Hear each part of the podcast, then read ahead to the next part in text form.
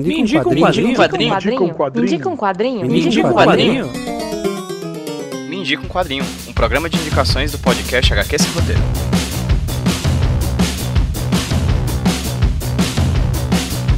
Oi, gente, tudo bem com vocês? Aqui quem fala com vocês é o Pedro, host do HQ Esse Roteiro Podcast, trazendo para vocês mais um Indico Quadrinho, podcast de indicações aqui do nosso feed. Mas como é de costume, hoje quem vai indicar para vocês não vai ser eu, vai ser uma pessoa muito querida diretamente lá de São Paulo. A Gabriela Franco é integrante do Minas Nerds, um site muito bacana que procura analisar a cultura pop a partir de uma visão feminina sobre o cinema, sobre a literatura e sobre os quadrinhos. Elas fazem muitas outras coisas além do próprio site, uma série de ações, oficinas, palestras, etc. Mas daqui a pouco eu vou deixar que ela mesma explique porque ela explica bem melhor do que eu. Mas se tem uma coisa que eu posso indicar para você antes disso, além do áudio que ela vai falar agora, é você ir lá no site do Minas Nerds e ler o texto que a Gabriela fez sobre o quadrinho que ela vai indicar aqui hoje, que é o Electra Assassina. É um texto muito bonito, muito emotivo, que amplia um pouco mais a percepção do que talvez você venha a ouvir aqui no Mindy com Quadrinho. Vai estar linkado aqui no post para você ler após ouvir o podcast, tá bom? Mas sem mais delongas, Gabi, me indica um quadrinho? Olá, estou aqui. Meu nome é Gabriela Franco, sou jornalista e cineasta. Sou criadora do site e do coletivo minasnerds.com.br. Ele é um site de cultura pop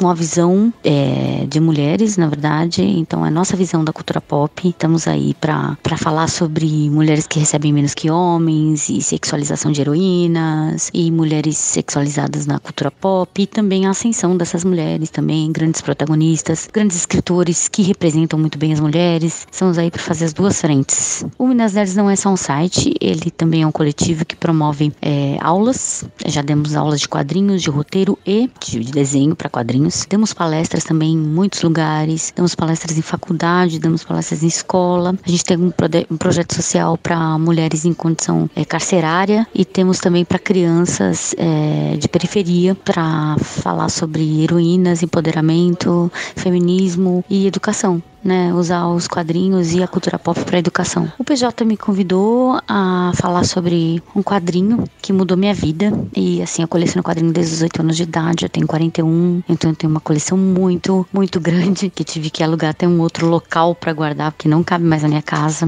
Então foram muitos quadrinhos que mudaram a minha vida, mas teve um muito especial que deu uma grande virada na minha vida e me transformou na mulher que eu sou hoje, né? E eu me inspiro muito nessa personagem. Esse quadrinho é Electra Assassina que foi lançado em 1982, é, escrito pelo Frank Miller, ilustrado pelo Bill Sienkiewicz, lançado na época pela editora é, Abril. Ele teve uma segunda edição aí com a vida do, do vinda dos dois, né, do Bill e do Frank Miller, a CCXP, um ano passado. Ele foi lançado novamente pela Panini, é, agora com capa dura, com páginas com glow, né, assim, bem bonito, um encadenado bem bonito. Ele tá hoje. Então, se você puder adquirir Electra Assassina, ele tá uma faixa de 50 reais, se não me engano, aí nas melhores livrarias. Bom, a minha história com Electra Assassina é muito interessante. Como eu lia muito quadrinho, meu pai trabalhava na editora Abril na época, ele era, ele era arte finalista da editora Abril e ele recebia muitos quadrinhos e cortesia do editor, né, de tudo,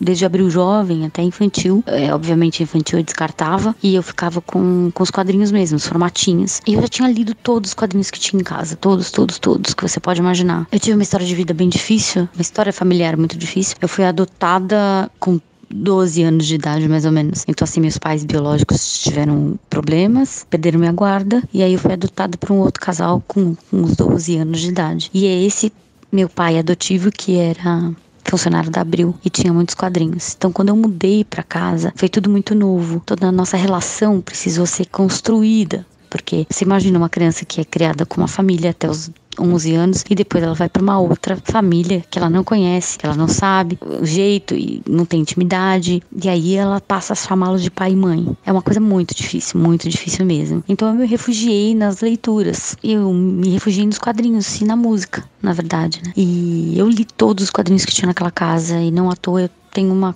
um conhecimento vasto de quadrinhos hoje em dia, porque foi exatamente naquela época que eu imergi nos quadrinhos. Eu li tudo que eu podia ler na minha vida de quadrinhos. E aí eu, um dia eu cheguei em casa depois da escola e tava ávida por ler uma coisa nova, porque não tinha mais nada de novo naquela casa que eu não tivesse lido. Fuçando nas coisas, achei um armário do meu pai, onde ele guardava umas HQs assim, meio que proibida para menores. E aí tinha lá Manara e Serpieri, tinha algumas, né, tinha é, Valentina tinha crepar. E aí eu encontrei esse Electra assassina. E foi muito engraçado, porque apesar de eu ter visto a capa dos, das HQs eróticas, elas não me não apeteceram na hora. Mas a capa da Electra Assassina me chamou a atenção na hora que eu vi porque foi uma coisa muito, muito impactante para mim. Uma mulher segurando uma metralhadora com quase o dobro de peso e altura dela, assim, uma coisa desproporcional que foi, na verdade,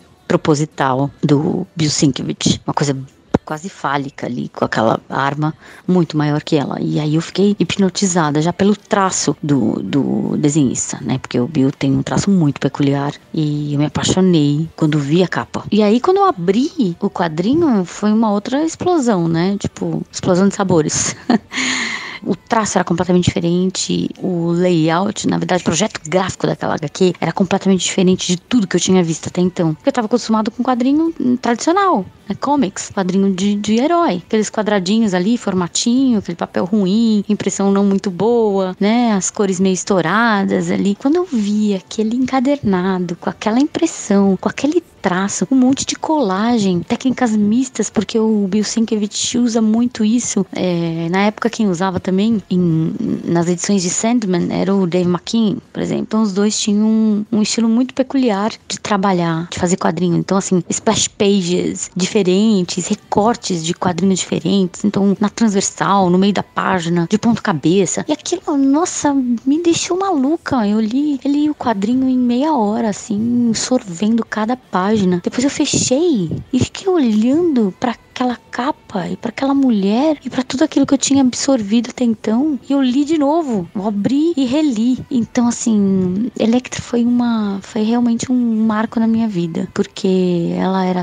ela também estava passando por uma situação difícil na HQ, né? Ela tinha acabado de sair de um hospício e ela depois ela é cooptada pela Shield para ser um agente num pequeno país da América do Sul, que por incrível que pareça estava sofrendo um golpe, ou seja, é muito pertinente a história e ainda real para os dias de hoje, ainda muito atual e ela ajuda né, a Shield a demover esse, esse déspota, na verdade, que estava governando aquele país, então luta pela democracia, toda aquela coisa, e tem todo um cunho político que o Miller gosta bastante de trabalhar. É uma história muito violenta, então essa é a primeira vez que eu vi uma, uma ninja assassina cruel, extremamente fria e excelente no que ela fazia, e aquilo me chamou muito a atenção, porque até então eu tinha na cabeça a ideia de heroínas que eram muito eram frágeis para mim, que se apaixonavam e tinha namoradinhos e tinha toda aquela coisa. Nessa graphic novel, especialmente, a Electra atua sozinha, ela não tem tempo de namorico, ela é extremamente fria, ela é até monossilábica. Então foi aí que eu conheci a ginasta mestra em combates marciais, Electra Natius, né, que